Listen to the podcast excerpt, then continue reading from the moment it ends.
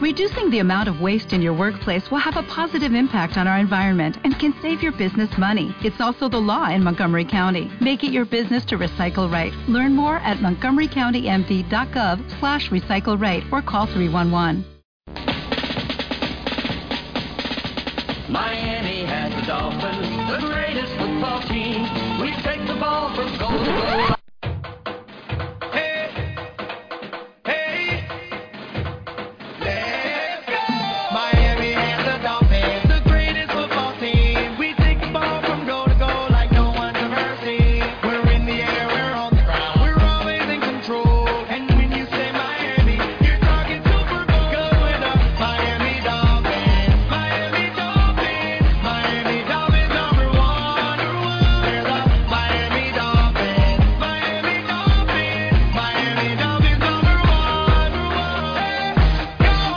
Bienvenidos a Mundo Dolphins, el podcast en español de los Delfines de Miami. Una semana más estamos aquí para comentar la actualidad de la franquicia del sur de la Florida. Además esta semana con movimiento, con noticias importantes, con victorias y para comentar eh, toda la actualidad de nuestro equipo favorito. Tengo conmigo, como siempre, al otro lado del mundo prácticamente, allí perdido en las Américas profundas, a mi amigo y compañero Ángel Tigrillo. ¿Qué tal? ¿Cómo estás, Ángel? Buenas.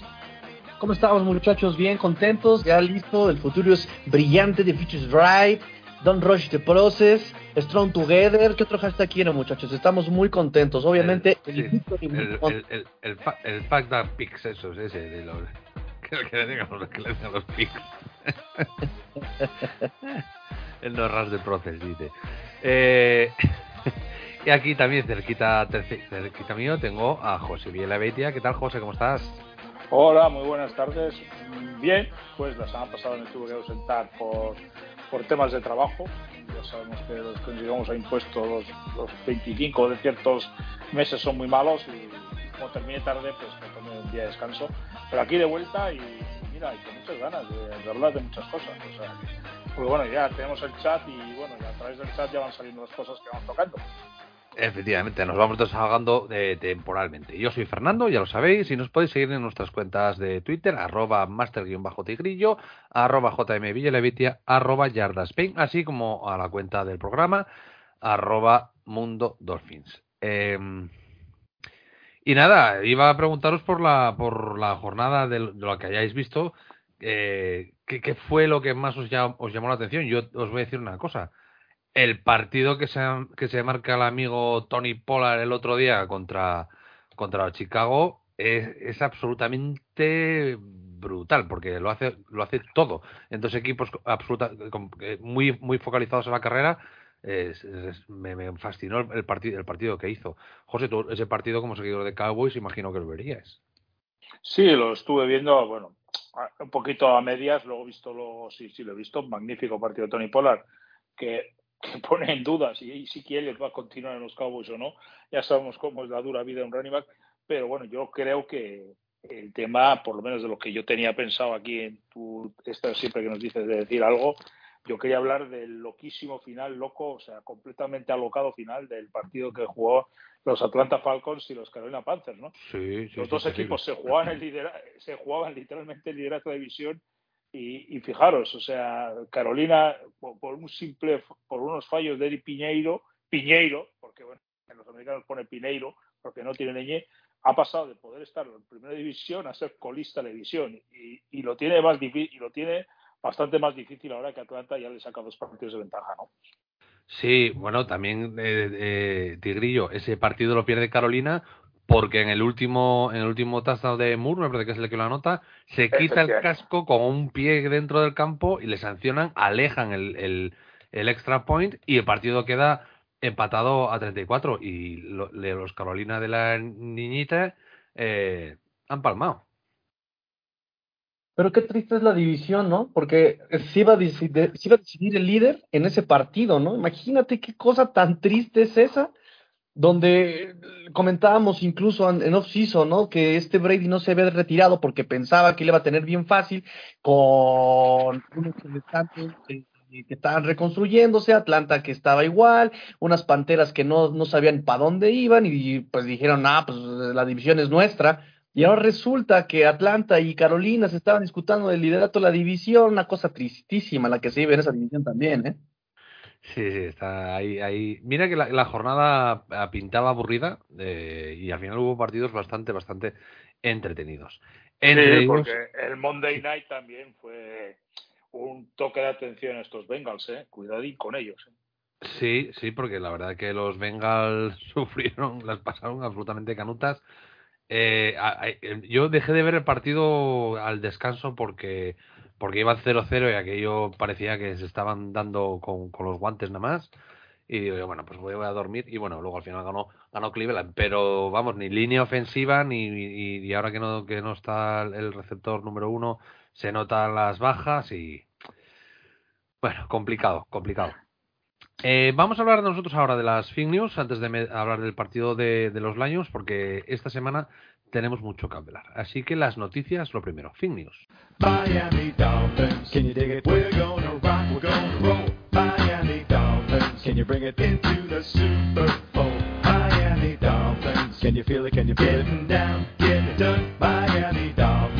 the it? It? It it? Team to beat.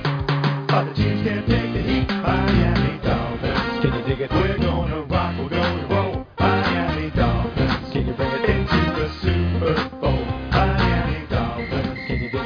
Las noticias básicamente a estas alturas de la temporada suelen ser las lesiones eh, o la vuelta, el regreso de algún, de algún jugador. Eh, en este caso, eh, propiciado por, el, por una desafortunada jugada que, por cierto, no se vio en televisión. O sea, sí se vio la jugada, pero no, no vimos la repetición. Se, lesio- se lesionó el, el left guard, el guardia izquierdo, Liam Eckenberg. En principio tiene fastidiado un ligamento de la rodilla, eh, el ACL, que se llama. Eh, no sabemos todavía la gravedad y ha pasado directamente al Injury Reserve. En un movimiento doble han anunciado que Austin Jackson vuelve a los entrenamientos. Bueno, de aquella otra manera, porque sí, era el martes era el último día que teníamos que tenían los Dolphins para activar al jugador y lo han activado, pero en principio no se le ha visto entrenar hoy y yo creo que no lo vamos a ver entrenar en toda la semana y simplemente lo activaron y le, le darán un par de días para recuperarse. Di Grillo, un movimiento lógico y normal, no se ha traído a nadie más eh, de la línea y además se ha echado del Practice Squad a Red Sinet y acabo de ver ahora mismo que acabas de tuitear que han fichado a otro jugador para el Practice Squad. Sí, un liniero ex sexta ronda de Arizona que estuvo por ahí jugando, este, estuvo activo, no jugó en su primer año, jugó 13 partidos, tres titularidades el año pasado, este, estuvo por ahí en el practice, perdón, hace dos años, el año pasado estuvo con Bengals eh, en el practice squad, pasó el entrenamiento con los Bengals, pero pues eh, va para el practice squad, ¿no? Evidentemente eh, por la cuestión y la lesión de Liam Eikenberg solamente. Me parece que responde a esa a, a- esa situación eh, y como ya saben, pues Tua ya está completamente reafirmado, afirmado y completamente remachado en los Dolphins.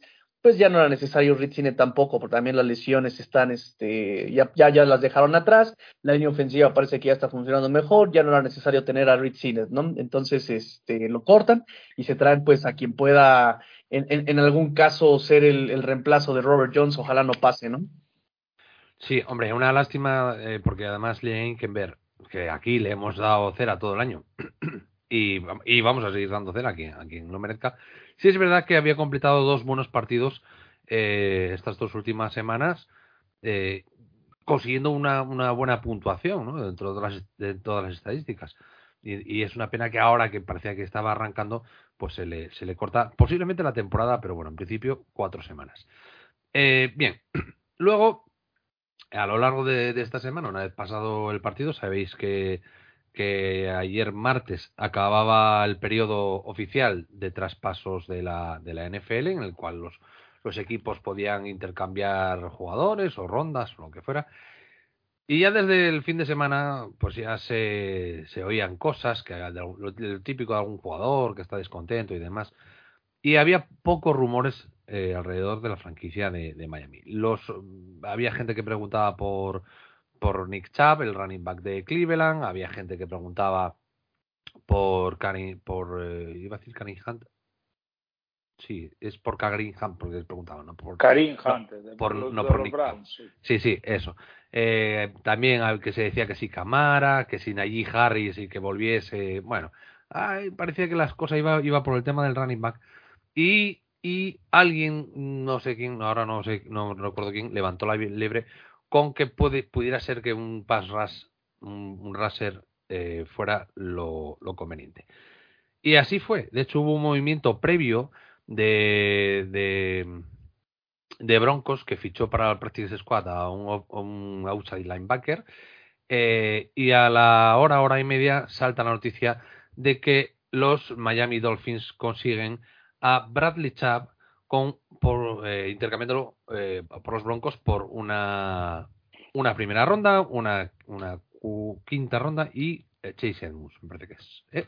Y a cambio se viene, se viene Bradley Chubb y una sexta o una cosa así. Bueno, las rondas de abajo no nos, no nos interesa. Dando un estacazo encima de la mesa y automáticamente todo el mundo, sobre todo los writers y la prensa americana, ah, que Miami, que ya va por todas, que va por la Super Bowl y que bueno, que somos la repanocha.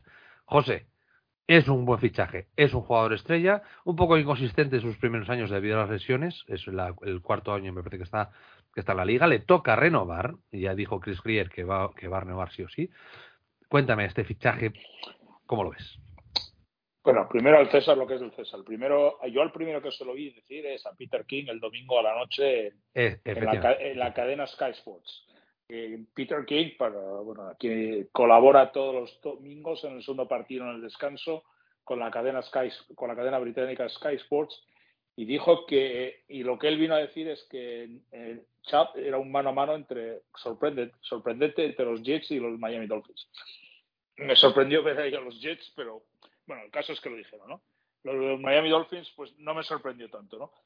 Bueno, ya dejando eso y luego ya todo lo que ha venido después y ru- rumorología, que si primera ronda, que si pedían más que una primera ronda. A ver, yo lo veo como un fichaje de futuro. Yo no lo veo como un fichaje. Yo, yo estoy totalmente en contra que de esa especie de vigor que ha salido, esa con fuerza que ya somos contendientes. Yo creo que no somos contendientes. Yo creo que somos un muy buen equipo y ya veremos cómo, cómo se desarrolla la temporada. Porque si nos vamos poniendo la etiqueta de contendientes y al final la palmamos, la decepción va a ser enorme. ¿no? Yo creo que es un fichaje de futuro. Este está claro que no se lo ha fichado para ocho partidos o nueve partidos. No das una primera ronda por un jugador por nueve partidos. Lo das porque quieres algo más de ese jugador. Es un jugador que tiene 25 años, tiene 26 sacks en 49 encuentros. Su único pero, el único pero, y, y toda la gente lo ha dicho, es que a veces se lesiona un poquito algo de más. Pero quitando ese aspecto, es un jugador que yo creo que pues Chris Greyer ha dicho, mira, tengo una primera ronda. La primera ronda nuestra va a ser la de San Francisco 49ers, ¿eh? no lo olvidemos. San Francisco 49ers, tal y como van, y después de la exhibición que- del pasado domingo, a mí no me extrañaría en absoluto que, que fuese una elección del 24 para abajo. A mí esas, esas rondas de ahí abajo, como suele decir muchas veces, son muy intercambiables y todos sabemos por qué son intercambiables, porque como todos los equipos van buscando un quarterback y quieren el, pues quieren que sea Claro, poder subir, claro. Por, el tema del quinto año, pues sube, ¿no? Entonces, ahí sí valen, pero es que ahora mismo Miami se está planteando, oye, vamos a ver, yo, me- yo tenía guardadas dos primeras rondas por si Tua fallaba. Yo creo que ayer Armando Salguero, ah, Salguero en, en Outkick lo dijo muy claro. Eh, nos quitaron la primera por el tema de la sanción. Y claro, ya Tua se ha consolidado, con lo cual yo esa primera ronda y Chris Greyer ha hecho algo, ha hecho algo que, que les ha funcionado estupendamente, lo hemos visto a Los Ángeles Rams, ¿no? O sea, es cambiar el, fuck- el fucking picks que decimos aquí, que se jodan los picks, ¿no? Por traducirlo de alguna forma, ¿no? Aquí, como somos adultos, podemos decirlo sin asteriscos ni poniendo el pitido, ¿no, Fernando? Sí, sí, sin problema. Entonces, lo que ha hecho es decir, voy a por un jugador consolidado. O sea, y claro, tú vas, si tú vas a dar tu primera ronda por un jugador de último año, está claro que lo que buscas es quedarte con el jugador, pero no solamente este año, o sea, lo que, un, mercenario, como dicen muchas veces, ¿no? Sino que tú lo que quieres es el año que viene, pues, pues retenerlo, ¿no? Eso de que no, es que yo espero que en, en- los compensatorios me den una tercera. A ver, eso va a ocurrir en el 2024, en el 2023 no. Y yo creo que es un movimiento inteligente porque es un jugador que si tú consigues renovarle, y Chris Bryant ya ha dicho que lo van a renovar, y Miami, aparte de él, y Chris Wilkins y, y, y Mike Gesicki, tampoco tiene unas renovaciones ahí a la vuelta a la esquina eh, urgentísimas. se lo No, pueden permitir. Para dentro de dos y tres años, sí. de- para el año que Sí, viene tú, no hay, no tú, hay tanto. tú hasta el tercer año, o sea, tú simplemente le quedan dos y el franchise tag le quedan tres y de momento vamos a dejarlo ahí. Chris Wilkins ya han ejercido el quinto año, con lo cual va a jugar el quinto año y yo creo que va a intentar también renovarle, o sea, no, no tengo ninguna duda porque es un auténtico líder del vestuario, o sea, su papel Sí. es fundamental, o sea, eso yo creo que es un jugador que no puedes perder de ninguna manera por, por el liderazgo que, que, que supone. ¿eh? Además, yo tuve la oportunidad de conocerle personalmente y es un chico estupendo. ¿eh? El año pasado, el, el año pasado en, en Londres. Y creo que el equipo se lo puede permitir. Entonces, yo lo veo como un fichaje de, oye, mira, para tener una primera ronda ahí en el 26, 27 o más abajo, por un jugador. Sí, para traer un, line- un linebacker o un running back, que era lo que se estaba hablando. Eso, eso, mira, cojo, me voy a por Chap, renuevo el contrato y tengo un jugador que me sirve para tres o cuatro años. O sea, y creo que eso es cuatro, ¿no? O sea, esto lo que queda este y otros tres, ¿no? Que es lo que normalmente esperas de que pueda dar ese rendimiento, ¿no? Y bueno, y si, y si son más, pues muchísimo mejor, ya sabemos cómo funciona la liga. Todos los contratos son dos, tres años, Claro, aunque luego te digan que son cinco o seis. En realidad son a dos, tres años. Eso. un luego ya sabemos que, con la ingeniería pues, es, es fácil de contar. Sí, dime. me parece un movimiento, o sea, no- pensando en el presente, o sea, mejora muchísimo el equipo ahora mismo. O sea, ahora mismo te pones a ver la línea Jalen Phillips, Ogba, Wilkins, eh, Raquan Davis. O sea, tienes una línea, un- un front, un front, bueno, un front 4 o 3, ¿no? Ya veremos a cómo termina Josh Boyer, estupendo. Yo creo que es un jugador que fundamental, es una, una parcela que Miami está fallando, que es, que es, es los cornerbacks. Eso muchas veces la baja Byron Jones pues nos obliga a depender demasiado de Sagan Howard. Igbo está mejorando muchísimo, Crossen también está ahí aportando. El otro día tuvo dos o tres actuaciones muy, muy, muy buenas. Eh, el, el novato también está aportando. Muchas veces un pass rush brutal te permite pues tener un no, no tener unos jugadores secundarios tan determinantes, ¿no? O sea, porque, Sí, porque eso, es- eh, eso, eso era lo que, lo que quería yo come- comentarte, ¿no, Tigrillo? Ahora, con, con los siete animales que se te presentan ahí delante en total, eh, para la rotación, ¿no? Con Andrew Van, incluyendo a, a, a Andrew Van Ginkel, Jalen Phillips, y creo, que va a ser el, el más beneficiado de, de todos, porque o presionas a uno, o presionas al otro, doblas a uno, doblas al otro, y van a, va a poder permitir hacer el pass rush con cuatro, como mucho, con cinco jugadores y liberar mucho más defensive backs. Eh, la magia de, de, de, de que ha hecho Grier con, con toda esta ensalada de picks que llegaron de San Francisco, Tigrillo. Se no, nos de presenta. Houston, ¿eh? Sí, Llegando sí. Houston. Sí, Bueno, Tansil Eh, eh, eh, eso es. Viene arrastrando desde Tansil y recordemos que las tres últimas eh, primeras rondas que se han intercambiado ha sido una para subir a coger a Waddle, otra para mandarla a Kansas City por, por Teddy Hill y esta otra de, de Bradley Chubb. Tigrillo, eh, 3-4, cambiamos al 4-3, va a jugar de outside linebacker. Eh, ¿cómo, cómo- qué te parece el fichaje? Pues sí, creo que eh, apunta algo así, ¿no? Dado que exactamente ya no tienes esos cornerbacks tan, eh, tan físicos que te dominaban en primera, este, en primer contacto, ¿no? Eh, da, da pie a eso.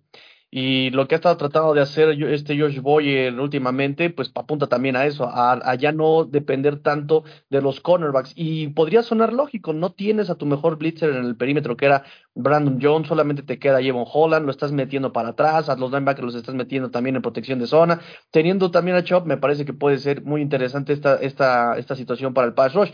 Y es lo que decíamos, creo que lo que dices es así súper acertado. Con el pass rush le bajas la presión a los cornerbacks, ¿no? Eso es un, eso es un hecho si los vas a seguir jugando en, en, en personal. Por ese lado, me parece que no es tanto darle, eh, cambiar el esquema a 43, ¿no? Simplemente vas a mejorar el pass rush y con eso le quitas tiempo al quarterback y si no tiene tiempo el quarterback, pues no tiene chances ni oportunidades de buscar al, corner, al cornerback más débil que tengas, ¿no? Recordamos que no hay cobertura perfecta y así tengas la mejor cobertura, si no hay presión al quarterback, la cobertura no es eterna, se cae la cobertura en algún punto y el quarterback ahí puede buscar la ventana abierta. Entonces, eh, igual simplemente es eso, ¿no? No me están funcionando mis pass rushes, lo cual no lo entiendo. Si, o sea, si tienes a excelente material, incluso Melvin Ingram, la, en la semana pasada jugó solamente 16 snaps, ¿sabes? Eh, tenías a Iman Elogba lesionado, limitado, hoy entrenó este, aislado, este, pero de todas maneras has estado metiendo a, a tus cornerbacks atrás, ¿no? yo creo que Josh Boyer tenía que morirse de algo simplemente, o sea, me, les daba yo el ejemplo, ¿no? Él estaba evitando que le metieran un pase de 70 yardas, pero estaba permitiendo 10 de 7. No le veo sentido. Así de sencillo, no le veo tanto sentido. Pues mete todos a, como lo estabas haciendo, ¿no? Si te queman al cornerback, ok, no pasa nada. Hasta le servirá para, para, para aprender, le servirá para desarrollarse. Llámese Cojo, llámese Equinogeni. Pero la verdad es que estaban siendo bien tibios en la defensiva los, e, estos Dolphins, ¿no? Josh Boyer los estaba metiendo hasta cinco yardas atrás, seis yardas atrás de la de scrimmage. No sé, o sea, eh, pero bueno, entiendo que Bradley Chop te puede servir tanto en 43 como en 34. Este, y si va a haber un cambio a 43, no va a ser de inmediato, va a ser paulatino, va a ser poco a poco, y eso lo iremos viendo en las próximas semanas. Perdón, eh, un apunte además. Sí. Hay que ver que McDaniel, Mike McDaniel baja de la escuela de Kyle Shanahan y, y no tenemos que ver un partido de los 49ers, ¿no? Los 49ers como juegan. Tienen unos jugadores de secundaria que no son nada al otro mundo, ¿eh? O sea, no, no os creáis que los jugadores de la secundaria los 49ers son grandísimos jugadores.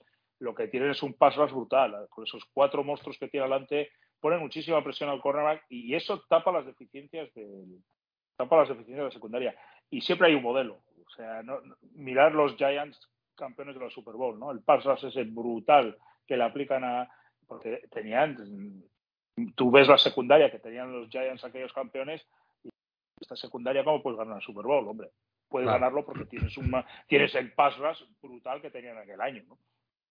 Sí, sí, además eh, McDaniel eh, se ha declarado un ferviente admirador de la posición de, de defensive end o de pass rusher, así que esperemos que tenga cosas preparadas y que ayude a Boyer eh, también para, para desarrollar más a, al bueno de Bradley Chap. Por si no estabais atentos, os dije que en el pack, en el pack que se envía a Denver, eh, iba un jugador, que era Chase Edmunds, eh, uno de los fichajes de esta agencia libre, que aparte de liberarnos unos cuantos millones de dólares para permitirnos la ficha actual de, Chap, eh, se manda hacia allá porque, bueno, era un fichaje que nos gustaba, pero que ha resultado no funcionar. Y él va allí a recoger un backfield que está bastante mermado.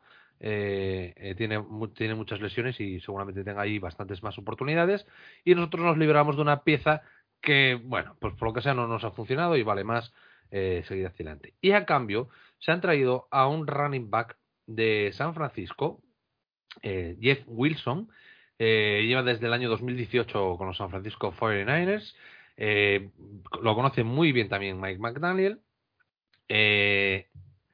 Es, además es un jugador que, que este, este año ya lleva os lo voy, a decir exactamente porque no quiero inventar, inventármelo, lleva 92 acarreos y 468 yardas con una yarda por intento de carrera de 5.09.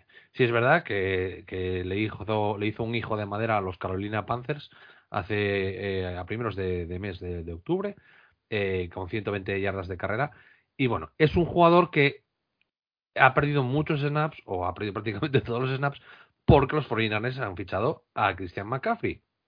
Entonces, Tigrillo, este es el 1-2 ahora sí de los de los de los Miami Dolphins. Eh, primero te golpeo con Raheem Monster, que bueno, que este año lleva 101 eh, acarreos para 452, 452 yardas y 4.48 yardas por intento.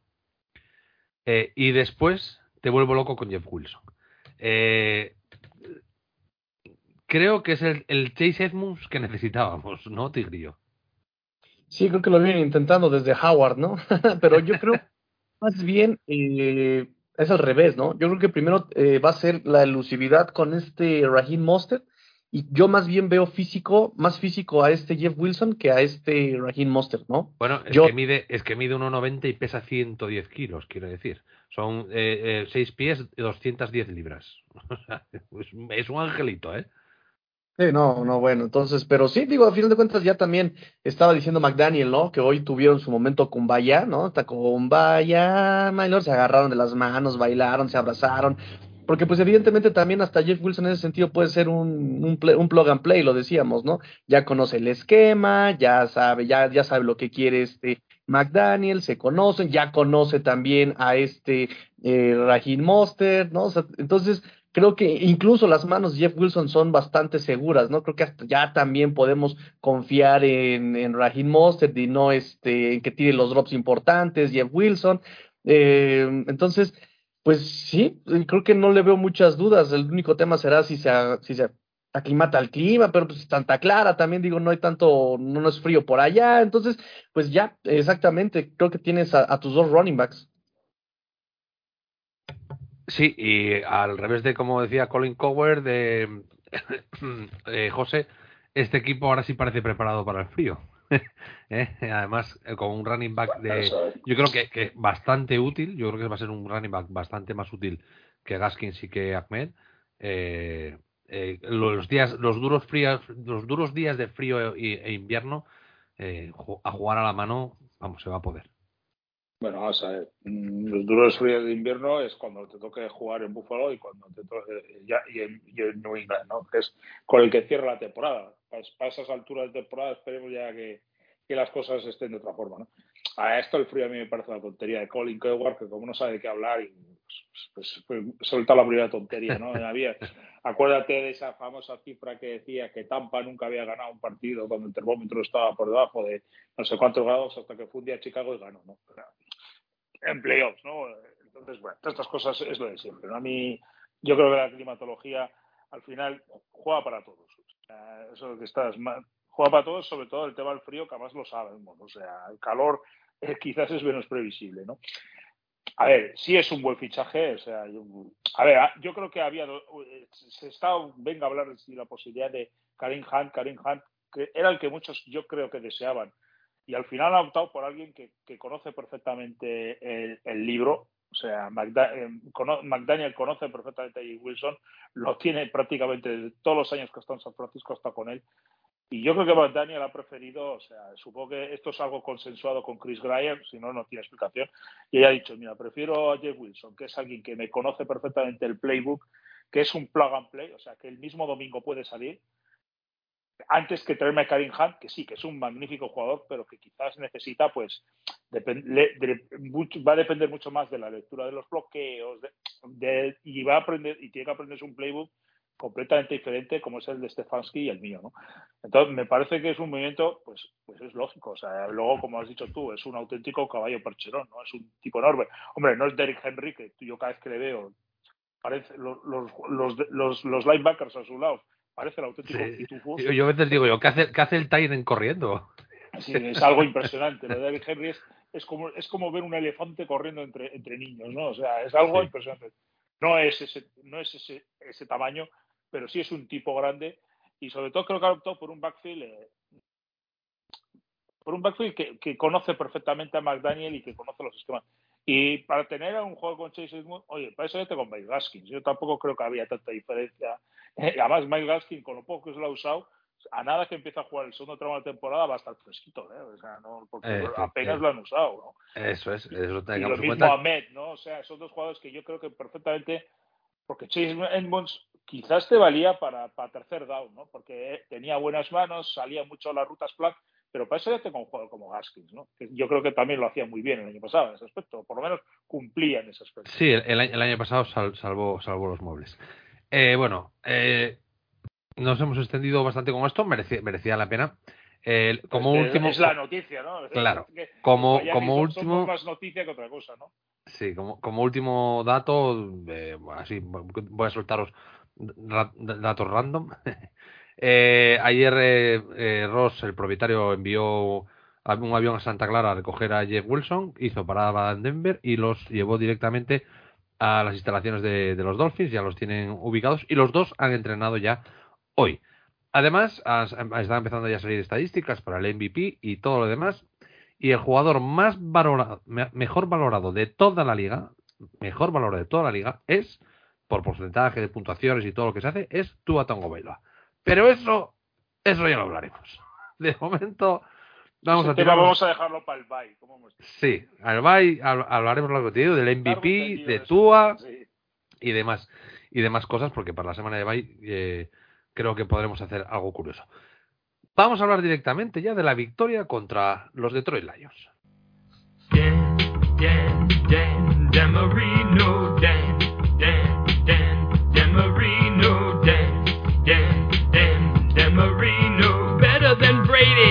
better than Peyton. Dan, a Dan Marino. Dan, a Dan Marino. Dan, Marino. He used to throw the ball to Duper and Clayton. Dan, Marino. Partido que se jugó en, eh, iba a decir en el Ford, pero no, no, no, es en el Ford, es el, bueno, en Detroit. Eh, Comer café, comer café, ¿no? Sí, eso es. Eh, partido que además, eh, eh, si lo diré, empezó bastante, bastante regular porque los Lions cada vez que cogían el balón anotaron. ¿no? El partido al final fue una victoria para los Miami Dolphins que se colocan 5-3, terceros de la división por detrás de los Jets con el mismo récord porque perdimos con los Jets. A pesar de que nosotros tenemos dos victorias contra rivales divisionales y una derrota, ellos tienen una sola victoria y dos derrotas. Entonces ellos están segundos y nosotros terceros. Eh, 31-27 el resultado final. Y como digo, un partido que también bastante bastante bien jugado por parte de los, de los Lions, lo que pasa que cometieron más errores, sobre todo a partir de la, de la segunda parte y de los ajustes, y cuando los Miami Dolphins dejaron de cometer errores. Así que, bueno, más o menos ellos se fueron poniendo por delante hasta acabar con un 21-17, me parece que fue, eh, o 20, no, no, 27, 27-17 al descanso, y luego en la segunda, en la segunda No mitad- anotaron no, no, los Lions no anotaron. Vale, es que lo tengo aquí, pero como no tengo ahora el jugada por jugada. Bueno, los números a- así eh, rápido. Eh, Tua Tongo Bailoa, como un, ah, un partido espectacular, posiblemente el partido más completo que desde que es titular de los, de los Dolphins. 29 completos de 36 eh, intentos, 382 yardas totales, 3 touchdowns sin intercepciones, un, dos sacks en 13 presiones. Aunque sí es verdad que yo no las vi por ningún sitio. Y vi dos veces el partido entero de las tres horas y no me pareció que, que fueran tantas presiones. Pero bueno, es lo que hay. Jared por su parte, 27 completos de 37 intentos, 321 yardas, un touchdown sin intercepciones también, un solo sack y 10 presiones. Pero sí es verdad que 10 presiones muy presionadas, ¿eh? Y que Jalen Phillips estuvo muy cerca y que evitó por lo menos eh, uno o dos sacks que se quedaron en el limbo. Eh, como nota curiosa, el Tua eh, obtuvo un quarterback rating según la ESPN de 92.8. Este es va sobre 100, ¿vale? Para que lo sepamos. Eh, corriendo, Eh, Fernando, perdón, que te- es que tenía que ser más porque le quitaron un touchdown. ¿eh? efectivamente le quitaron, le quitaron un touchdown, deberían ser 4 y no 3. corriendo, eh, Racing Monster, 14 eh, acarreos, 64 yardas en total, la más larga de 13. La verdad que un partido bastante consistente eh, de, de Monster, eh, haciéndolo, con- consiguiendo los primeros downs cuando se necesitaba, dejando segundos y cortos con bastante asiduidad, muy bien. ¿eh? Eh, Tua Tagovailoa tiene cinco carreras, pero en realidad fueron solo dos, porque las otras tres fueron la formación de la victoria, así que hizo 19 yardas en dos carreras. Una de 18 y otra de una. Ya ves tú, súper complicado. Eh, eh, eh, bueno, Tyreek Hill también corrió una vez y Chase Edmonds intentó correr cuatro veces, consiguió tan solo 14 yardas. Vamos a- al pase, que aquí es donde está el meollo de la cuestión. Tyreek Hill con un partido absolutamente brutal. En la primera parte ya tenía más de 100 yardas de, recepción, no sé si 120 o 130. Total, 188 yardas. Eh, 188 yardas eh, aéreas para el bono de Tyreek Hill, la, más, la más larga de 42. Ojo, 12 recepciones de 12 targets, que es que tiró dos balones que es que eran casi, casi, casi recepciones, ¿vale? Jalen Waddell, igual, 8 recepciones de 9 targets, o sea, solo se le cayó un balón, 106 yardas, el bueno de, de Waddell, el pingüinito, con dos touchdowns, el, más largo de 29. Gesicki, 3 recepciones, 38 yardas, un touchdown, que además él mismo dijo que ese touchdown no en esa jugada no era, no era para él, la jugada más larga de 20 yardas. Como veis, las, las jugadas largas son todas de 20 yardas o más, ¿eh? que es algo de lo que también habrá que hablar. Y bueno, también Serfield, eh, Sanders, Ingold y Monster. Por cierto, a Serfield le quitaron un touchdown. Eh, tiene dos, eh, eh, sí, tiene dos recepciones, 25 yardas. Le quitaron un touchdown simplemente porque McDaniel no lo quiso, no lo quiso revisar. Por parte de, los de los Lions, pues Hawkerson, que ya no está, que se ha ido a los Vikings, eh, y, poco más. Tres recepciones, 80 yardas. Amon Ra, Saint Brown, siete recepciones, 69 yardas. La verdad que no nos hicieron mucho daño eh, eh, por el aire. Eh, un fumble de Sanders, que el primer, el primer dive de los, de los Dolphins, que lo veremos ahora. A la defensa, Javon Holland, la estrella también absoluta, 12 tackles, do- 10 de ellos solos. Eh, Landon Roberts estuvo bastante eficiente contra el juego de carrera, 8, 8 tackles en total, 4 de ellos solos. Kohu también estuvo de- absolutamente destacado. Eh, Isaac Siller, por favor, hay que destacarlo, eh, consiguió el único sack del partido y además eh, consiguió batear al menos dos pases a, Jared Goff, que no había tenido ni un solo pase bateado en toda la temporada. Eh, y aquí, Jason Sanders, perfecto en el día, en el día de, del domingo, un, un gol de campo convertido, 4 de 4 en tiros de campo. Y Monster, nuestro Panther, que bueno, fue a Detroit de paseo a tomarse un, un helado, unas patatas fritas, un Philly stick o lo que le diese la gana, porque solamente salió al campo una sola vez. Una sola vez hubo un, un, eh, que tuvo que dar hacer un punt, 38 yardas y los encajó dentro de la 20, el bono de Monster. Así que nada, vamos para allá. Entonces, el partido en general, el partido en general nunca pareció estar fuera del control de los Miami Dolphins. Las veces que he visto el partido, eh, yo no he llegado a ponerme nervioso. A veces con la repetición también me pongo nervioso. Lo único, José, no acabo de entender qué es lo que pasa con la defensa. Seguramente Tigrillo nos dé la clave después, ¿no? Pero, pero da la sensación de que son incapaces de parar en, algún- en- algunos momentos a equipos, por ejemplo, como los Lions, que, bueno, sí, volvía a Swift y, intentaron mucha mucha carrera, intentaron, bueno, tienen un ataque bastante balanceado, pero claro, aparece Hawkerson, aparece aquí el, Brown o aparece el otro y acaban avanzando todo el, campo y consiguen anotarnos las cinco primeras veces que llegan, las cinco primeras veces anotan. Eh, sí es verdad que, los limitan un par de veces solo a, a- a field goal, pero demonios, da la sensación de que, de, que de, de ser muy endeble, ¿no? Eh, ¿Es mala por permitir esas cinco anotaciones seguidas? ¿O luego es buena por ajustar y dejar en cero en la segunda mitad? Teniendo en cuenta que en la segunda mitad, yo, el primer drive que pierden los Lions es solo por penalizaciones de Penny Sewell y de Decker, que les mete en un, tercera y 25. A ver, es difícil saberlo. De todas formas, lo que hay que tener en cuenta es una cosa de salida. ¿eh? Esta es la misma defensa que el año pasado, pues recordemos, dejó al equipo 1-7 haciendo el ridículo completamente Eh, durante, durante la primera parte de la temporada. Y luego la segunda parte, a partir del partido de Baltimore, yo no sé si porque Brian Flores toma el mando de la defensa o, o- porque se, se enchufan las pilas simplemente, le dan la vuelta completamente a la, le dan completamente la vuelta a la cosa y, pasan a ser el, el sostén del equipo, ¿no? Porque el ataque, todos sabemos que era un ataque anémico, ¿no? O sea, no, no era un ataque que, que, que enamorase absolutamente a nadie como puede ser el de este año yo creo que se vuelven a arrastrar los mismos defectos de- del año pasado, ¿no? O sea, es un equipo, la defensa, pues hay partidos. Yo, por ejemplo, el día de Búfalo estuvo muy bien, o sea, porque el día de Búfalo pararon mucho, con todo el tiempo que estuvieron en el campo, estuvieron muy bien. Lo que pasa es que es una defensa que, que, que no termina de no termina de, De hacer clic. de- de hacer clic, ¿no? Hay un detalle que, que le, que le graban a McDaniel diciéndole a Josh Boyer eh, que tienes que arreglar, eh, no sé cómo dice, fucking fix it, ¿no? O sea, no sé cuáles son las palabras exactas, ¿no? O sea, tienes que arreglar esto de una jodida vez, ¿no? O sea, se lo dice Josh McDaniel, porque él, él ve que el ataque sí está funcionando, tu ataque funciona muy bien, el único, el único fallo que tuvo fue el fumble ese, y ese es el motivo por el que se abre esa diferencia de dos anotaciones, y el equipo seguía, efectivamente, en la segunda parte se ponen, yo no sé si ponen las pilas, pero por lo menos mejoran, ¿no? Mejoran. También es cierto que el ritmo de Detroit yo creo que era completamente insostenible ¿no? para un equipo como Detroit. ¿no? Entonces, yo durante el partido yo siempre decía, estuve diciendo durante buena parte del primer partido, este partido hay que enfriarlo, este partido hay que enfriarlo, porque en el momento que lo enfríes, Detroit, como, como se pudo ver, pues no, no, no, no, no puede, no sabe reaccionar. Miami le dio la vuelta, yo creo que con mucha calma al partido, y al final terminaron con formación a victoria. No quisieron hacer sangre, terminó el partido y punto, ¿no?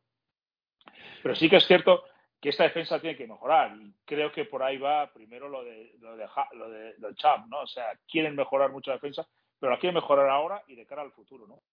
Y, y efectivamente hay que mejorar esa defensa porque no puedes empezar en una defensa dormida, ¿eh? porque esta, este partido porque es Detroit, ¿no? Y Detroit Detroit no tiene defensa, porque es las cosas como son, ¿no? Entonces, eh, Miami podía de alguna forma entre comillas, permitírselo porque y podía siempre reaccionar y devolver el golpe, ¿no? Yo recibo un golpe, tú lo devuelves. Claro, cuando te enfrentes a otros equipos, y aquí están los Buffalo Bills, están los Kansas City Chiefs, dos, dos, los dos grandes favoritos de la conferencia americana, ahora de repente ya metido los Miami Dolphins ahí, yo creo que un poco precipitadamente, no, no te puedes permitir los lujos que te puedes permitir entre Detroit, ¿no? O sea, entonces, creo que eh, ellos ya saben que hay que mejorar la defensa y por ahí, de ahí lo de Chap, y efectivamente, y también hay que y tiene que mejorar, porque yo no, entre penalizaciones y que parece que le- les pega la caraja, no, no, no, no, no terminan de, de hacer clic, ¿no? Sí que la segunda Sí. parte, pues paran muy bien a Detroit, pero claro, tú tienes, yo prefiero que estés do- las dos partes del partido a un nivel pues más bajo quizás, pero por lo menos siempre un nivel que lo que estamos viendo, ¿no? Que el día de Baltimore, que Baltimore se te va en el marcador, luego da la vuelta. Eh, lo que pasó el otro día, pues lo que ha vuelto a pasar otra vez con Detroit, ¿no? Que fue una auténtica locura. Y no sé, es que miedo me da ahora Chicago, ¿no? Porque Chicago ya habrá visto lo que pasa aquí y ya, oye, a estos vamos a ver si conseguimos meterles 30 puntos en la primera parte y luego les hacemos obligarles a remontar, ¿no? Sí, Mm, pero bueno, hay- si nos obliga a remontar, llega- llegará, llegará a Tua. Sí, sí, pero hay que mejorar, esa defensa tiene que mejorar. Si tú quieres ganar algo, tienes que mejorar. No es normal la cantidad de puntos que está recibiendo y, y creo que, bueno, es que estamos pensando que es, es lo mismo que pasó el año pasado. Esta defensa hizo el ridículo en los primeros ocho partidos. Luego ya, pues, bueno, pues le dio la vuelta, ¿no? Y creo, y yo espero que se repita. La diferencia es que el año pasado íbamos siete este año vamos 5-3, ¿no? Sí, a ver, a ver si, eh, si tenemos suerte y la llegada de Chap nos da ese impulso que necesitamos. De todas maneras, Tigrillo, esta defensa estamos diciendo que, bueno, con las bajas que tiene, en el personal, eh, está eh, cambiando esquemas de zona para proteger eh, a algu- a algunos jugadores, porque además Evie Howard sigue arrastrando molestias, eh, Maybelline Ingram, que también tiene más años que la tos. Y yo, por ejemplo, una, una lectura que saco en ese drive en el que Penny y Sewell saca dos penalizaciones seguidas y luego eh, Decker saca otra penalización seguida. Es que es un trabajo que no se ve de la línea de la línea defensiva y que está obligando a los tackles a reaccionar muy rápido y que bueno comite- cometen la penalización porque obviamente quieren no quieren permitir el sack porque obviamente a Goff se estaba metiendo mucha presión Eh, no la, no toda la deseada pero sí sí sí mucha no eh, y la- la- los problemas vienen más en linebacker, según parece, este año, la cobertura, de, en la- el, el safety, bueno, al, marchar, al marchar eh, eh, Brandon Jones, se ha, se ha, se ha notado también. el- eh, creo que, puede ser por ahí, ¿no? Y que realmente, realmente lo que ayuda a la, segunda mitad es el, front seven, creo, ¿eh? Creo que las penalizaciones del año pueden venir por ahí. ¿Tú cómo, cómo viste esta defensa, este partido? Mm, Yo l- exactamente creo que el concepto de todos es inoperante, ¿no? Y desde el esquema. O sea, ya lo ha dicho muy bien José, pero creo que desde el esquema, y es un, un, un- un problema que yo tengo con Boyer desde toda esa temporada, desde la temporada pasada. ¿Qué demonios hace Jalen Phillips cubriendo pase? ¿Por qué? Ya, sí. ¿sabes? Desde ahí, y desde el año pasado creo que ese fue el tema en la primera parte de la temporada. ¿Por qué los meten a cubrir en zona cuando todo este roster es buenísimo? Eh, cubriendo personal, yendo a por la cabeza del coreback. O sea, ¿por qué regresar a esas malditas mañas, no? Es como si yo, yo fuera el mejor carpintero y me pones a hacer pies de manzana. No, hermano, yo sé trabajar la madera, yo sé lijar la madera, yo sé moldear la madera. No me pongas en la cocina, inútil, no me pongas ahí.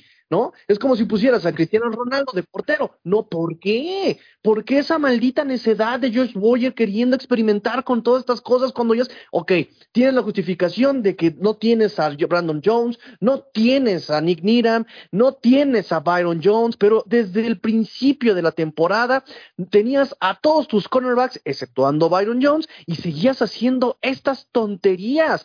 ¿Qué pasó contra Vikingos? Yo cuando estábamos en el partido en vivo les decía, Aquí hay de dos sopas, o te eches para atrás y que completen todo en el corto, como ha estado haciendo Cousins con Jefferson y con Thielen, o vas por la cabeza de Kirk Cousins y no le das tiempo de que busque al peor cornerback que tienes. Pues pasó así, fue por la cabeza de Kirk Cousins y el partido se mantuvo sin puntos hasta la escapada de Justin Jefferson. Que bueno, la escampada de Justin Jefferson es un acierto de, de O'Connell porque manda una trayectoria eh, cruzada, justamente que es el antídoto contra un cover personal. Perfecto, está bien, pero es, eh, pasa, todo tiene su antídoto. Pero se mantuvo en cero puntos el maldito partido hasta esa jugada. ¿Por qué no hacerlo? Te está funcionando, tienes el material. ¿Por qué no lo haces? ¿Por qué? Y acá con un, y, y entiendo que, por ejemplo, con Cousins, pues es una condición, ¿no? Si tú lo haces contra Mahomes, no te va a funcionar así. Si lo haces contra Allen, no te va a funcionar así. Lo entiendo. Pero contra Jared Goff, te iba, te iba a funcionar. ¿Sabes? De, hecho, de hecho cuando, en la segunda parte estuvo muchísimo más presionado eh, y yo lo vi mucho más fallón, tirando balones a la banda. O sea que, que es, lo que hablamos de, de, de los de los de los ajustes, ¿no? Los ajustes que, tarde o temprano tendrán que llegar mejor mejores ajustes y luego la disciplina ti- tigrillo. Eh, hasta me parece que son hasta nueve penalizaciones que declinan los Lions porque porque sacan mejores jugadas, pero no te, o sea, no, no, las conté, ¿eh? pero pero pero qué serían 20 las que hubo y muchas por fuera de juego por estar mal colocados eh, que eh, a Xavier Howard le pitan una tienes al, al juez de línea al lado estas penalizaciones nos traen absolutas calamidades porque mantienen a, a los a los equipos dentro del partido. Eh, yo hay un drive en, los, en el que casi casi lo consiguen, es un tercera y doce y digo yo, ah, que los paran, que los paran. Y chicos, lo convierten en, por una por una estupidez de, de fuera de juego, lo convierten en un tercera y cinco que convierten. Obviamente, ¿cómo lo van a convertir? No, bueno, era un tercera y cinco, se quedó un cuarta y dos, se jugaron el cuarto down y lo consiguieron con, con una carrera, me parece que es la secuencia correcta, ¿no? Sí. Pero es que no, Es es- hay- hay que ir Porque con un palo. yo- Dime, dime. hemos jugado y todos hemos estado en el fútbol de alguna u otra manera, dentro, fuera, televisión. Estado en el fútbol. Y me te voy a decir porque esto es desde lo básico. Y si lo sabía mi coach de la prepa, ¿por qué no lo saben estos tarados? Mira, había, había eh, eh, eh, oficiales que te marcaban que estabas adelante dos milímetros. Dos milímetros. ¿No te cortaste la uña del pie? Uy, adelantado este dos milímetros, ¿no? Es normal. Pasa, porque cuando uno gana, gana contra el clima, contra el estadio, contra el arbitraje, contra los referees, pero eso ya desde, eso es desde cocheo. ¿Sabes qué hacía mi coach de la prepa cuando estaba así, así de, de, de, de- quisquilloso el referee? Güey, échate para atrás. Échate un pasito para atrás, güey. Así como siempre te, te, te, te colocas, sí. ¿Ya pediste la alineación? Sí, échate un pasito para atrás. Ya, listo. Hay una escena padrísima de alguien por ahí de Twitter que pone la escena. Jeff Okura está un hombre, no, ni siquiera un pie, está un hombre Sí. adelante El- del área de El, el touchdown de, de Ale Kingold. Es la jugada de, de jugada de Ale Kingold. ¿Y quién dijo algo? No dijo nada. Entonces, ya es una cuestión de coacheo. Ok, es- el referee está así de mamón, échate para atrás. Échate un paso para atrás. Listo. Pero ¿quién dijo algo? ¿Quién ajustó algo ahí? Nadie hizo nada. Y le estuvieron marcando todavía. Y eso es de coacheo. Esos castigos son de coacheo, son de visión. Sí, sí. No, no, de, de hecho, como bien dice José, eh, tuvo que tuvo que ir eh, McDaniel a decir, oye, por favor, arréglame esto. Si es verdad que en ataque esta vez ha habido pocas penalizaciones. Eh, ah, bueno, hubo una absurda a Hunter Long eh, por un pass interference que no le está haciendo nada, está bloqueándolo, le tiene las manos puestas en las protecciones y se lo pitan. Y luego la- un par de ellas salían en que que, bueno, eso es tradición, empezar el partido con una, con una penalización del número 74. Eh, José, eh, esto se supone que, que se arregla a lo largo de la temporada, pero si fuese la jornada 1 o la jornada 2, pues me lo puedo explicar, pero jornada 8 ya. Bueno, tenemos la, la muestra año pasado. Tampoco me. O sea, se ha repetido. Ah, Yo, yo afirmo que se repita la historia del año pasado, ¿eh? Afirmo ahora mismo. Porque, Hombre. eh, recordemos, la defensa el- le da la- completamente la vuelta. la- si este año tenemos un ataque, pues lo firmo ahora mismo. Esperemos que sea eso. Efectivamente, pues eh, es que, es que no- yo no le encuentro explicación. O sea, lo ha dicho Tigrillo perfectamente, ¿no? O sea, yo creo que hay una tiene una parada mental Josh Boyer que no, termina de no termina de- de dar con el esquema a ver si ahora con Chap ya hombre pues ahora ya puede permitirse el lujo de solo mandar a cuatro hombres a la presión has perdido a tu mejor blitzer que era Brandon Jacobs a ver si por lo menos pues hombre son cuatro hombres la presión y el resto cayendo en cobertura pues pues, pues, pues la cosa mejora yo yo yo creo que por ahí viene la cosa de Chap, ¿no? O sea, ayudar a Josh Boyer porque con lo que tiene ahora mismo parece que no le da, no le da. Yo, yo, yo no lo entiendo porque jugadores de talento hay. ¿eh? Ver, también Sí, es verdad sí, que sí. Ogba está lesionado. Cuando vuelva Ogba, pues la cosa mejorará sensiblemente, ¿no? Hombre, y Y las, el caso y las- de Ingram, y las de dices también. tú, tiene muchos años. Lo que pasa es que Ingram hay que cuidarle. O sea, No, no, de, hecho no, no, en- no entreno muy poco a lo, a lo largo de la semana. Y bueno, tengo, ten- tengo otros dos puntos para tratar, pero quiero aligerar un, poco y quiero hablar, acabar esta, esta sección de un- en un tono positivo. Eh, y hablaremos de ellos durante en el bye porque, porque sí, pero yo, vamos a ver, lo que, han- lo que están haciendo Tua Tango Bailoa y los que ya se empiezan a denominar como los Zoo Brothers, el, el, el guepardo Hill y el pingüino Jalen Waddell, eh, esto no se había visto desde tiempos de Dan Marino, por lo menos. Y el otro día ya empiezan a salir estadísticas de que desde los años 70, desde los años 70, no hay una pareja de receptores con tantas recepciones y con tantas yardas de recepción, con tan pocos drops. O sea, camino del Olimpo, José. Estos, eh, eh, al menos de momento. Eh, los tres, además. eh, hombre, era lo que se preveía, ¿no? De hombre, yo creo que no tanto como lo que estamos viendo ahora mismo, pero es un poco lo que, lo que, se, lo que cuando se trae Tyreek Hill, hombre, Waddell ya conocía perfectamente a Tago Bailoa, o sea, le conoce perfectamente porque han estado todo, toda se han pasado toda la carrera juntos, ambos dos, ¿no? En, Alabama. Y traen a Tyreek yo creo que- es lo, que hace explotar ese ataque, ¿no? O sea, no solamente el, liderazgo y las cualidades que él trae, Tyreek Hill, y su personalidad arrolladora, o sea, no, no vamos a hablar, sus temas personales, yo no voy a entrar en sus temas, o sea, no, no hay paso de todo, pero sí que es verdad que yo creo que todos esperábamos algo parecido, pero yo creo que eh, han, yo creo que han, eh, han superado las expectativas que podíamos tener. O sea, todo el mundo decía, ¿cómo vas a cubrir estos dos, eh, estos dos auténticos velocistas que son capaces de cogerte una pelota en 5 o 6 yardas y, y, y llevártela 40 más abajo en el campo? ¿no? Yo creo que han superado absolutamente todas las expectativas. ¿no? Y, No. no podemos decir, ¿qué? ¿Cómo? No, no, digo yo que, que eh, Tigrillo, además, eh, hay, un, hay una. Hay una. Mira, ahora mismo José acaba de, de comentarlo. Dice, no, es que lo cogen en la 5 y te la plantan en la 40. Eh, los Miami Dolphins actualmente son el equipo número 19 en yardas después de la recepción. Todos los pases eh, son cogidos eh, en, largo. De hecho, os pasé yo por WhatsApp esta, semana. El, eh, Tua tiene, o sea, no Tua, los Dolphins tienen como modo de vida ya el big play. Todos los pases ya tienen que ser de 15, de 10, o sea, de, de 10, de 15, de 20, de 25, de 25 yardas. No tigrillo. Todavía no están generando yardas after catch. Las generarán. Pero bueno, estos tres, eh, eh, creo, creo que do- dos o tres años aquí eh, los, los señores eh, Mark Duper y Mark Clayton se pueden empezar a poner a temblar ya de sus récords, ¿no?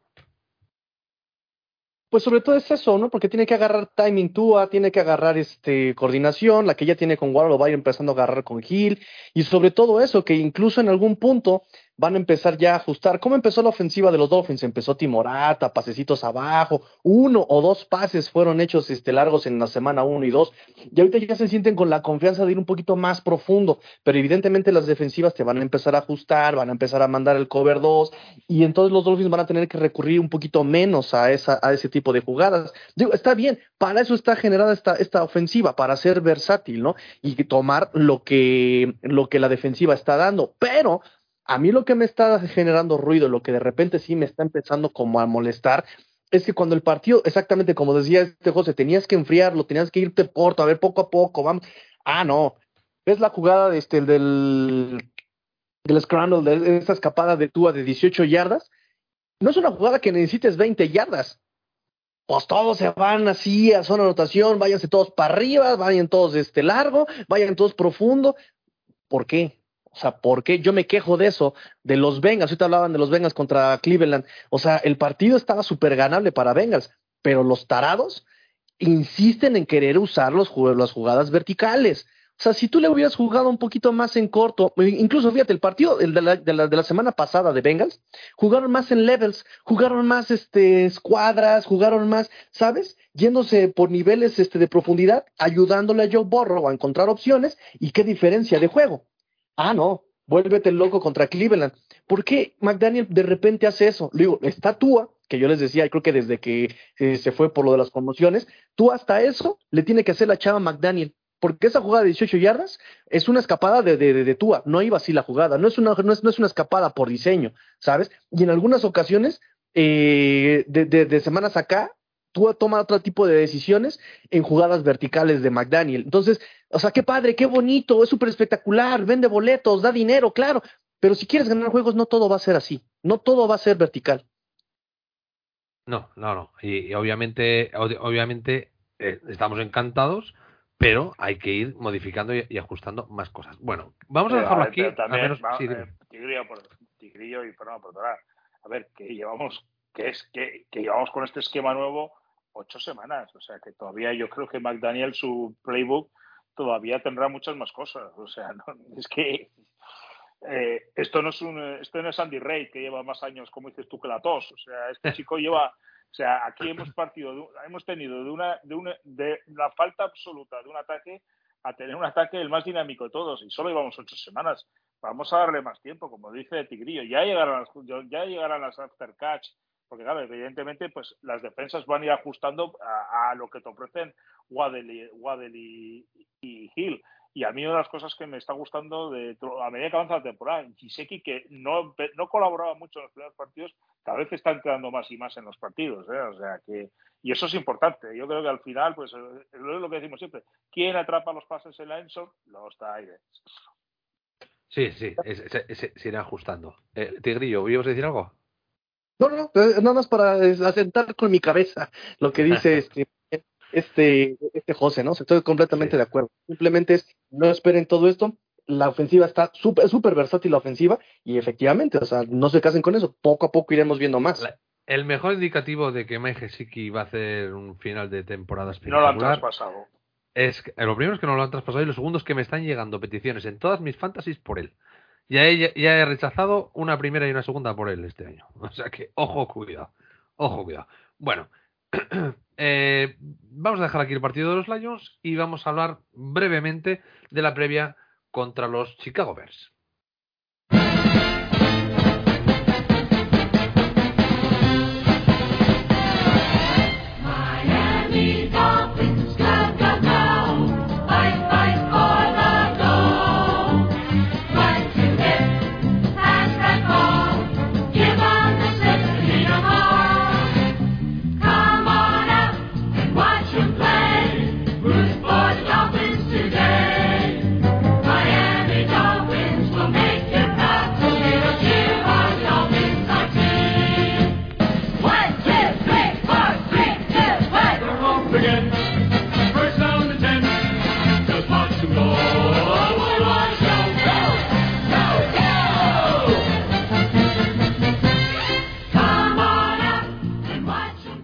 Partido que nos vuelve a tocar nuevamente fuera de casa contra otro contendiente de la NF, NFC Norte.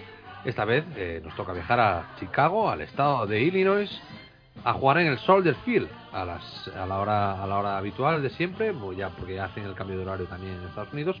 En España será a las 7 de la tarde.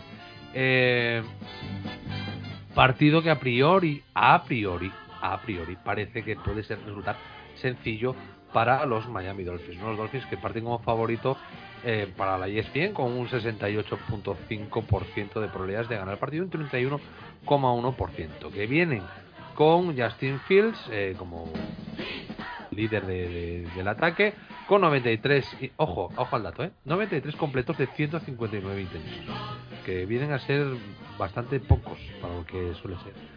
1199 yardas, 7 touchdowns, 6 intercepciones. Eh, de, a, a correr, eh, Karim Herbert, 91 acarreos, 583 yardas, 4 touchdowns. Eh, y luego eh, Mooney, 25 recepciones, 384, 364 yardas. ¿Qué pasa? Es un equipo que acaba de traer a, a, Claypool de los, de los Pittsburgh Steelers para, hacia Chicago, que se ha des- de- desprendido de Robert Quinn, el, el pass rusher, y del, linebacker estrella Recon Smith. Eh, entonces no sabemos cómo va a estar la defensa. Yo creo que sí sé cómo va a estar el ataque. Es un equipo muy, muy, muy centrado en, el, en la carrera, tanto de Herbert como de Fields. Y eso, es- eso no me preocupa, porque los Miami Dolphins son la sexta defensa contra el juego de carrera en esta temporada. Eh, no han permitido en los dos últimos partidos eh, más de 100 yardas de pase y la media de, toda la temporada es de 100.6 yardas de eh, terrestres. Si es verdad que en este partido nos van a caer 110, 115, 120, casi seguro porque nos van a caer, porque los Chicago eh, Bears solo corren, eh, pasan relativamente poco los partidos. Eh, ¿Dudas dentro del equipo de los Dolphins? En principio los habituales, Raycon Davis, Tanner Conner que sigue desaparecido, Brandon Shell, Andrew Van Hickel y bueno, Durhan Smithy que eh, también tiene dudas. Aparte de pues el dedo de Armstead, el, el descanso de Melvin Ingram, etcétera, etcétera. Por parte de ellos, el offensive tackle eh, Larry Borom, el center eh, Cody Whitehair, el cornerback Kyler Gordon, el offensive tackle Tevin Jenkins y el safety Eddie Jackson. Eh, José, en la defensa sin, sin Quinn sigue siendo sigue teniendo un buen un buen pass rush, sigue teniendo un buen front seven Eh, con la pérdida también de, de Smith, pero qué, perder, ahora qué. per- perder a tus dos mejores jugadores defensivos en una semana, desde luego no puede ser bueno para Y capitanes, y capitanes de la defensa. capitanes, ¿eh? ¿no? O sea, perder a tus dos mejores jugadores de defensa, pues evidentemente no. Hombre, tu defensa no puede mejorar, o, o no debería. O sea, yo eso de hacer un pasito para adelante y dos para atrás, pues no, dos pasitos para atrás y uno para adelante, me extrañaría que en este caso funcionara. Y, luego, si Eddie Jackson ya no puede jugar, pues ya, entonces ya pues apaga y vámonos, ¿no? Hombre, la defensa tiene que ser peor, a la fuerza. Sea, eso está claro, ¿no? A mí de Chicago lo que sí que creo que nos debería un poco asustar y, creo que es lo que realmente ahora mismo, pues supongo que McDaniel le tendrá a Boyer volviendo es, por favor, no deja, no dejes correr a Justin Fields, ¿no? Que como a Justin Fields, manténle en, el, en, el- en la bolsa, ¿no? Manténle en el pocket, porque ahí no es, ahí no es, no es peligroso. Bueno, es peligroso si tiene tiempo, evidentemente, con todos los cornerbacks, ¿no? Pero si tú consigues que no salga de la bolsa, eh, Justin Fields eh, se queda en la mitad del jugador que es, ¿no? Entonces, y, y, y Claypool sí, puede ser un fichaje que puede que incluso hasta debutar, pero recordemos, o sea, si hay un puesto que no es plug and play es el de receptor, ¿eh? se necesita mucha química con tu con tu cornerback, necesitas conocerlo y tampoco a mi Claypool me parece que, que, realmente Chicago sobrepagado por él, o sea, yo cuando dijeron segunda ronda pensaba que era de, de Baltimore, no, es la de Chicago, ¿no? Me ha sorprendido el precio tan alto por un jugador que es un buen jugador, pero tampoco me parece una cosa extraordinaria, ¿eh? No, es un jugador que además viene de más a menos. eh, de, de hecho, por eso le, le draftean a Pickens este año pasado. Eh, eh, como dato curioso, él fue el que dio el nombre en el draft este año de, de su sucesor. ¿no? Eh, Tigrillo, eso, el juego de carrera, hacer a Justin Fields eh, ver fantasmas. Nosotros eh, procurar eh, mantener el ritmo aéreo. Posiblemente eh, empezar a correr, porque el otro día el, destrozo que les hacen los de las Cowboys es un destrozo terrestre, no es un destrozo aéreo. Pues sí tienes a Jeff Wilson. Jeff Wilson puede hacer este el plug and play, ¿no? Contrario a Claypool. Él sí puede tomar las riendas ahí luego, luego decir, a ver, listo, papa, estoy listo, vámonos, ¿no? Ya conoce, nada más sería como agarrar ritmo, pero con la línea ofensiva. Este, sí, sí, sí, sí, eh, y sobre todo, vuelvo a lo mismo, atacar ahí, si tienes a los linebackers, si se te fue Robert Quinn y se te fue justamente Rogan Smith, pues tienes perfecta la, la avenida para correr, ¿no? Aparentemente. Yo no he hecho bien mi estudio de los Chicago Bears, pero sí, digo, ahí nada más también eh, aportar un poco sobre lo de lo de Justin Fields, también hay que tener mucho cuidado con eso. Y creo que los Dolphins lo han podido hacer bien contra Josh Allen, dadas las este, circunstancias, y lo podían hacer también contra Lamar Jackson, igual con sus reservas. y pueden aplicar la misma contra este Justin Fields, como dice este, como dice José, simplemente no lo dejes salir del pocket, ahí, ahí manténlo, listo, ya, ahí eh, no va a buscar a este, los, eh, los scrambles, no va a poderlo, y, y ya, simplemente es eso, suena aparentemente, pero obligarle a, a que lea, a que escanee el campo, que, que no, no pasa nunca de su, cualquiera, no pasa nunca de la segunda lectura. ¿eh? O sea, entonces si, si, si lo mantienes en el pocket, yo creo que Chicago te va a poder hacer poco daño con Justin Fields, ¿no? Y además, para cerrar, una, por cerrar, Fernando, eh, el domingo hay previsto bastante buen tiempo en Chicago para la época del año que es, ¿eh? O sea, sol, temperatura sobre los 20 grados al mediodía, con lo cual no el tiempo no, no va a ser factor en este partido, ¿no? No, no, Aquí la el- verdad, la verdad que va a ser qué tanto puedan taclear los Dolphins, que también de repente el tacleo, el tema del tacleo en los Dolphins en la defensa es de verdad una pesadilla, o sea, es de otra vez lo dejaste ir. ¿Cuántos hombres deben tocar a un, a, a- un este ofensivo para que puedan ser tacleados, no? O sea, es la, esa es la trivia de los Dolphins, así como acá en México tenemos la Tootsie Pop, cuántas chupadas para llegar al centro chicloso, acá cuántos hombres van a tener que tocar a, a- este Singletary, perdón, a este Montgomery y a este Herbert para ser tacleados, ¿no? O sea, Eso, eso Tigrillo yo creo que es un mal generalizado en toda la liga, ¿eh? Perdona, pero...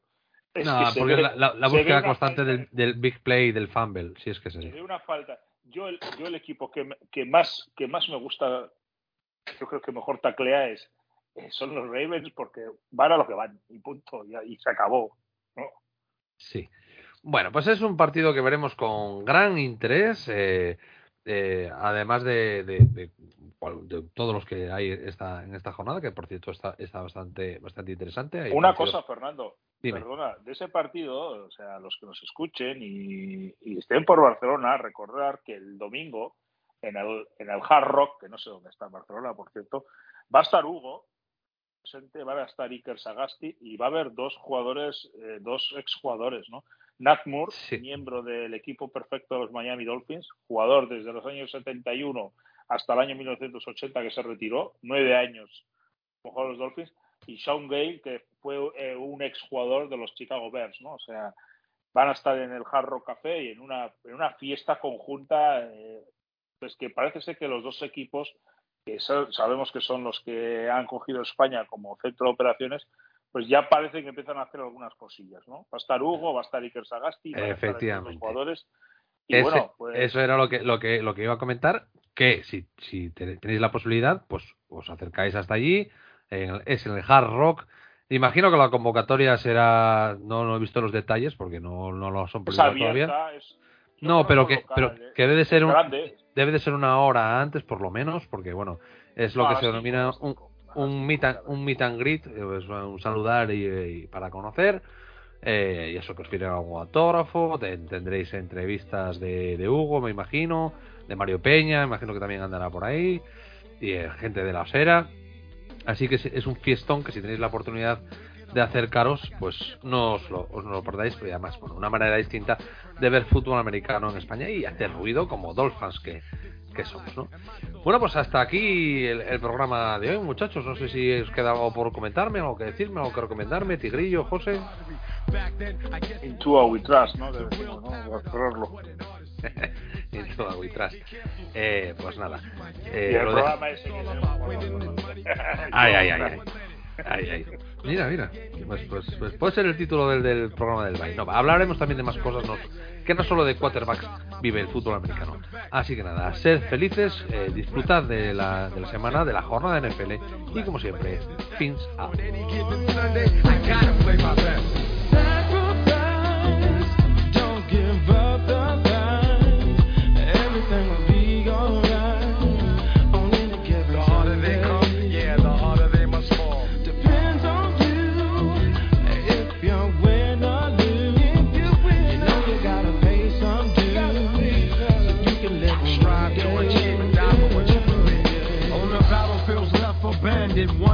standing. To me, the ball was handed. Taking shots and left stranded. No defense, so they tackle me. Every blow brings back a memory. Learning lessons from my injury is killing me. Cause at first they wasn't feeling me. Never given a chance to show my true ability. Too many pressures trying to play me out. Put me in positions that's sure to lay me out. No doubt.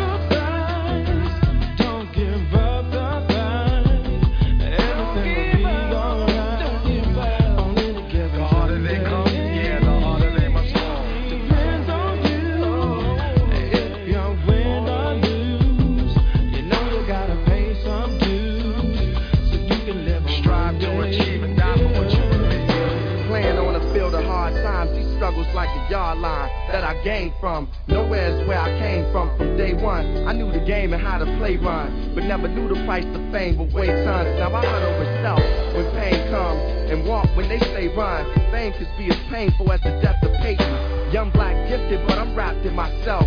Been broke many tackles, but I'm trapped in myself. See what happens with wealth. At times you can lose yourself. During the sunniest of days, many superstars fell from cotton to football fields. You know how they play brothers. Long as we playing well, then they love us. I know on any given Sunday this could be taken from me. but it all comes down to is money.